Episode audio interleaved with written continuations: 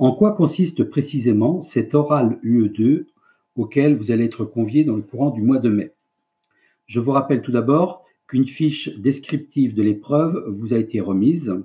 Cette fiche a été constituée à partir des informations qui existaient avant le confinement, bien évidemment.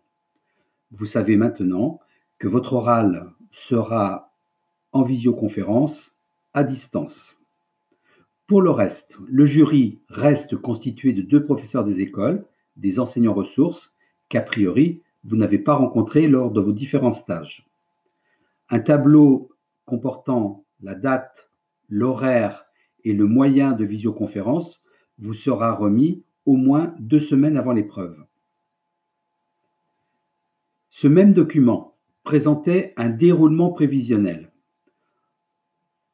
Dans un premier temps, de 15 à 20 minutes, vous allez présenter une situation professionnelle que vous avez rencontrée cette année, suivie d'une analyse réflexive ou d'une présentation-argumentation d'une projection professionnelle.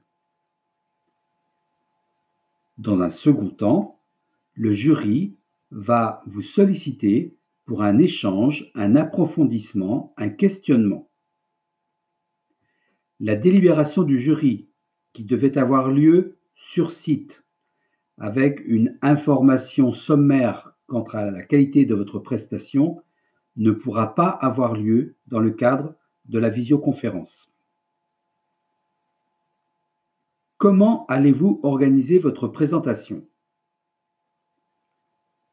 Dans un premier temps, vous aurez puisé dans toutes les expériences professionnelles que vous avez conduites cette année, à l'occasion d'un stage, ou bien à l'occasion d'une visite en école à laquelle vous aurez euh, participé. Vous allez donc sélectionner une séance que vous aurez préparée, conduite et pour laquelle vous aurez assuré le suivi. Je pense ici tout particulièrement à l'évaluation ou la vérification des effets de votre enseignement.